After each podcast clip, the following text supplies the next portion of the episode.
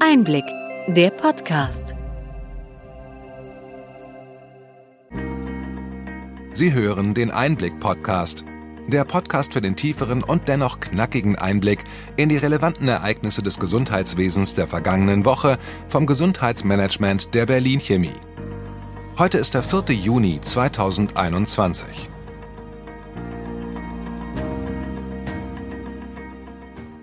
Welche Themen stehen diese Woche im Mittelpunkt? Europa legt mit den digitalen Covid-Zertifikaten los und in Deutschland holpert der digitale Impfnachweis hinterher. Ärztinnen haften nicht beim Einsatz der Impfstoffe von AstraZeneca oder Johnson Johnson bei Personen unter 60 Jahren. Es gibt eine Anpassung der Abrechnungsbeträge für PCR-Tests bei GKV-Versicherten. Daneben gibt es viel Kritik an der neuen Medizinprodukteverordnung MDR, die vergangene Woche eingeführt wurde. Wir berichten von erneuten Bedenken des Bundesdatenschutzbeauftragten gegen die Ausgestaltung der elektronischen Patientenakte. Außerdem werfen wir einen Blick auf einen Trend aus den USA, vertikal integrierte Anbieter, die Behandlungsroutinen verändern können. Schließlich eine Untersuchung der Robert Bosch Stiftung macht deutlich, dass wir unser Gesundheitssystem zukunftsfest machen müssen.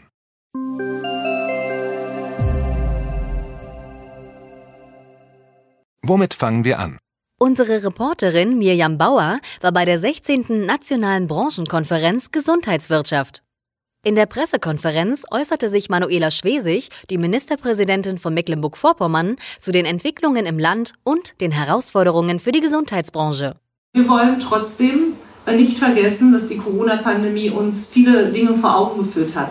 Zum einen, wo unsere Stärken sind im Gesundheitsbereich, wo aber auch die Schwächen sind und dass die Gesundheit zu schützen das höchste Gut ist. Und dass es sich lohnt, die Gesundheit zu schützen, überall, wo Menschen sind. Ob sie in Rostock leben oder auf einem kleinen vorpommischen Dorf, ob sie jung sind oder schon hochbetagt sind. Und deshalb gilt mein Dank heute auf dieser Konferenz ganz besonders den über 150.000 Frauen und Männern und Azubis, die in unserer Gesundheitsbranche arbeiten, hier in Mecklenburg-Vorpommern, ob in der Landarztpraxis, bis hin zu den Universitätskliniken, ob in unseren Pflegeeinrichtungen oder mobilen Pflegeteams. Sie alle haben in dieser Zeit Großartiges geleistet und ohne dieses Gesundheitssystem wären wir nicht so durch die Pandemie gekommen. Wir sind zurzeit auf Platz 1, was die Infektionslage angeht und ich freue mich auch sehr, dass wir ganz vorne dabei sind, wenn es darum geht zu impfen. Wir haben jetzt die eine Million Impfgrenze äh, überschritten. Über eine Million Impfungen haben in Mecklenburg-Vorpommern stattgefunden, davon ungefähr 700.000 Erstimpfungen und schon 300.000 Zweitimpfungen. Also die Zahl der vollständig geschützten durch Impfung nimmt weiter zu. Wir wollen aber auch lernen aus dieser Pandemie und das heißt für uns, dass wir unser Gesundheitssystem weiter stärken wollen, vor allem auch den öffentlichen Gesundheitsdienst. Dafür ist ein Pakt zwischen Kommunen, Ländern und Bund unterschrieben. Und zweitens, wir wollen weiter die Vernetzung und die Verzahnung aller Akteure in der Gesundheitsbranche stärken. Und dazu gehört hier unsere nationale Branchenkonferenz. Und der dritte Punkt, wir haben schon vor zwei Jahren bei der nationalen Branchenkonferenz über die Ökonomisierung im Gesundheitswesen gesprochen.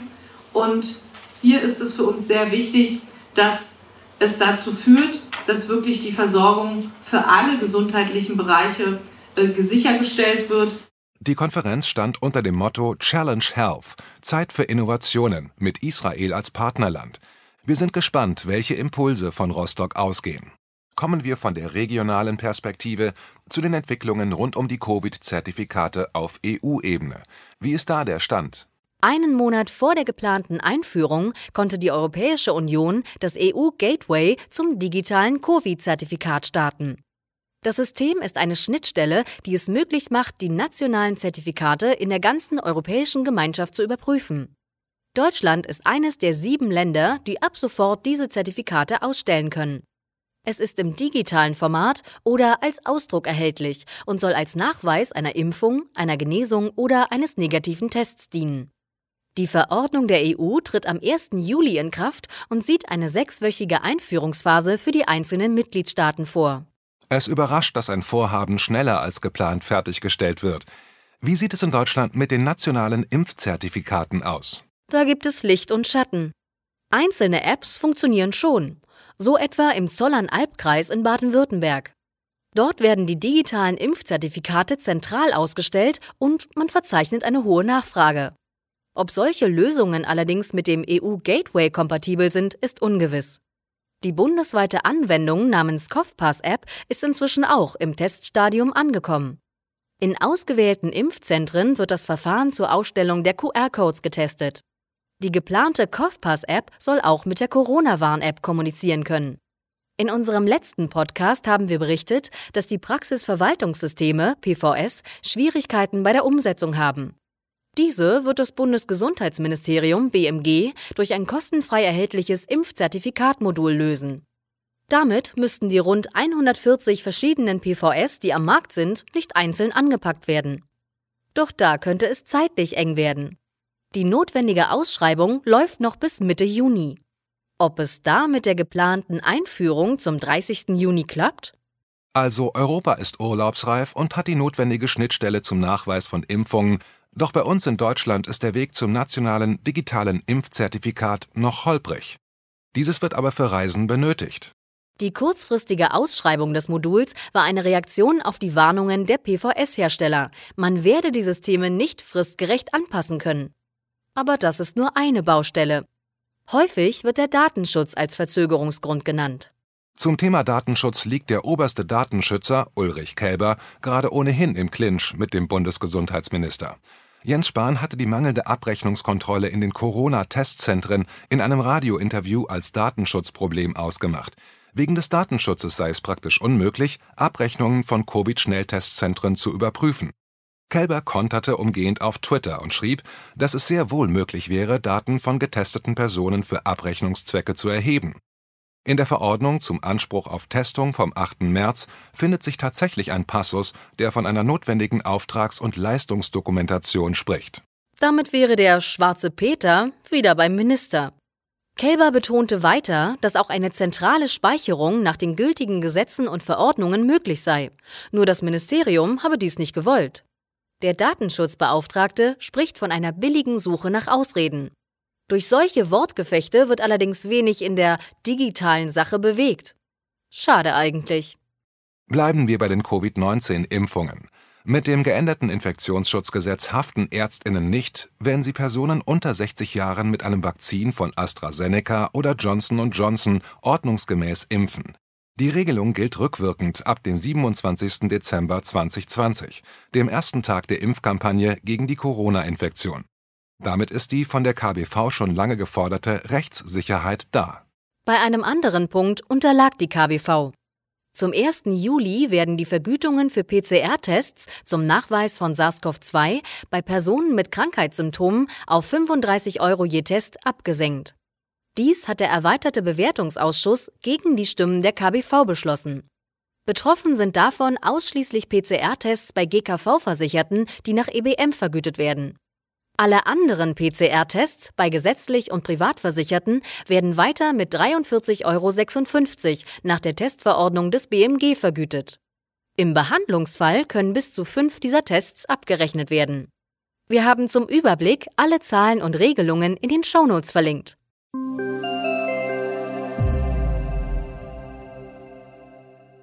Mächtig viel Kritik gab es zu der letzte Woche in Kraft getretenen Europäischen Medizinprodukteverordnung MDR.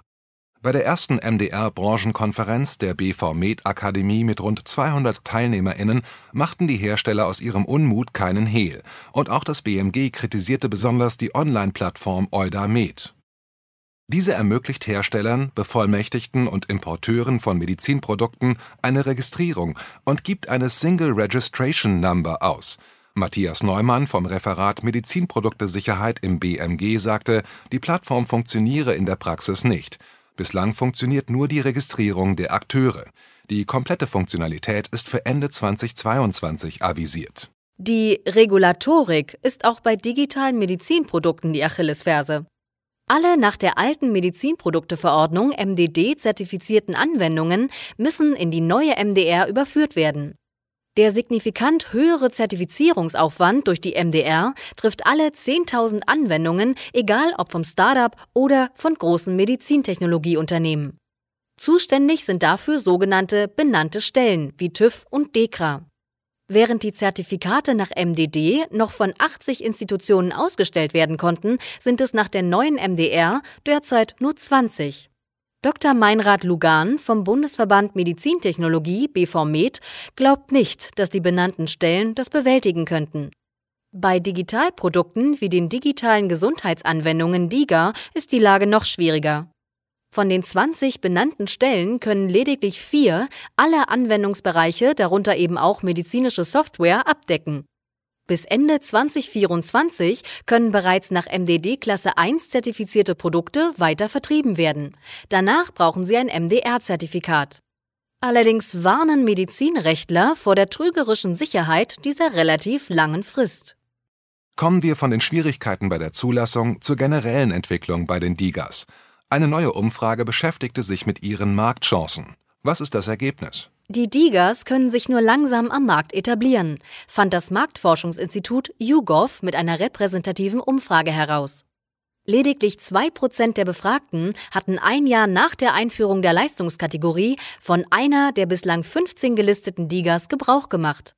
Allerdings haben schon 16 Prozent andere Gesundheits-Apps, die ohne Rezept erhältlich sind, genutzt. YouGov hatte mehr als 1800 TeilnehmerInnen, davon mehr als 1000 mit einer chronischen oder schweren Erkrankung befragt. Die Auftraggeberin der Umfrage, die SBK, Siemens Betriebskrankenkasse, fordert ein besseres Zusammenspiel zwischen analoger und digitaler Versorgung. Auch ein Herstellerverband möchte die Digas besser präsentieren. Wie soll das vor sich gehen? Der Spitzenverband Digitale Gesundheitsversorgung hat eine neue Informationsplattform digitalversorgt.info bereitgestellt. Dort finden sowohl Fachzielgruppen wie potenzielle AnwenderInnen Informationen rund um die DIGAs.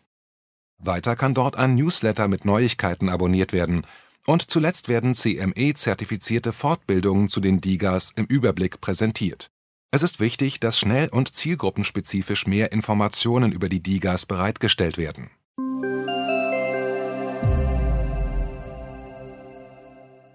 Kommen wir noch einmal zu Ulrich Kelber, dem obersten Datenschützer im Lande. Er hatte schon im vergangenen Jahr die EPA als nicht mit europäischem Recht vereinbar gerügt. Er forderte damals ein feingranulares Berechtigungsmanagement der EPA und sprach eine Warnung nach DSGVO gegenüber den Kassen aus. Die Einführung der Akte zum Beginn dieses Jahres konnte er allerdings nicht stoppen. Im ersten Jahr können die PatientInnen den Einblick in die Daten der EPA nur insgesamt gewähren oder verweigern. Erst ab 2022 soll eine gezielte Freigabe auch für einzelne Dokumente möglich sein. Allerdings nur für PatientInnen, die die EPA mit dem Smartphone oder einem Tablet nutzen.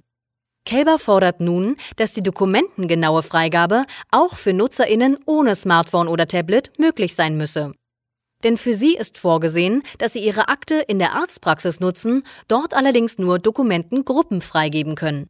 Schauen wir doch mal, wie viele Menschen in Deutschland ein Smartphone nutzen.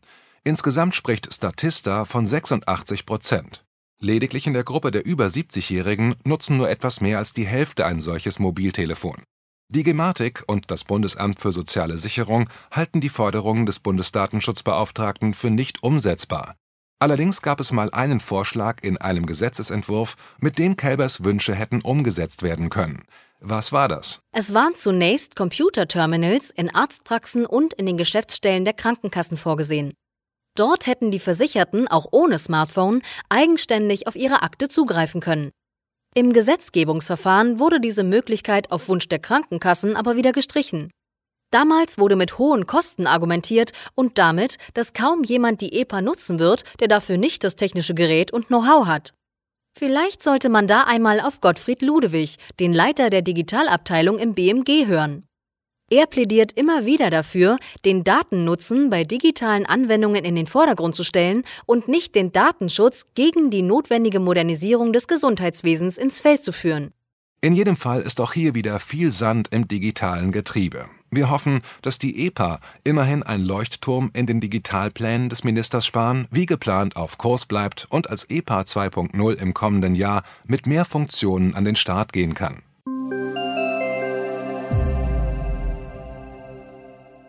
Kommen wir zu einem digitalen Lichtblick. Der Digital Health Fonds der privaten Krankenkassen möchte vertikal integrierte Anbieter fördern. Per Videosprechstunde und telemedizinischer Betreuung können so PatientInnen von unternehmenseigenen Spezialistenteams betreut werden, statt viele verschiedene FachärztInnen besuchen zu müssen. Dieser vertikale Ansatz hat in den USA schon einige Milliarden Dollar schwer bewertete Unternehmen hervorgebracht. Doch nicht nur die spezialisierte und digitale Zukunft des Gesundheitswesens braucht MedizinerInnen. Genau.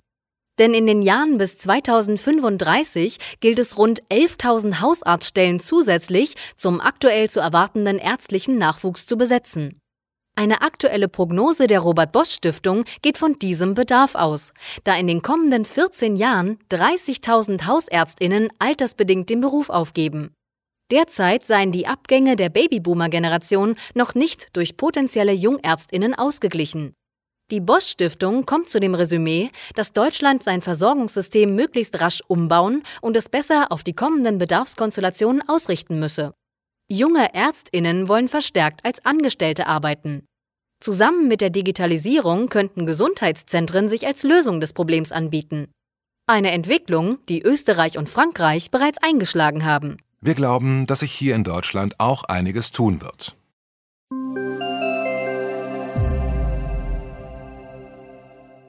Soweit unser Rückblick. Welche Themen bringt die kommende Woche?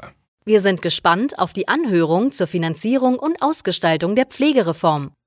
Der neueste Vorschlag von Jens Spahn, um doch zumindest eine kleine Pflegereform vor den Wahlen umsetzen zu können, stößt auf Kritik bei den Krankenkassen. In anderen Themen konnte sich die Große Koalition kurz vor Toresschluss überraschend einigen. Mal sehen, was sich bei Gesundheit und Pflege noch bewegt.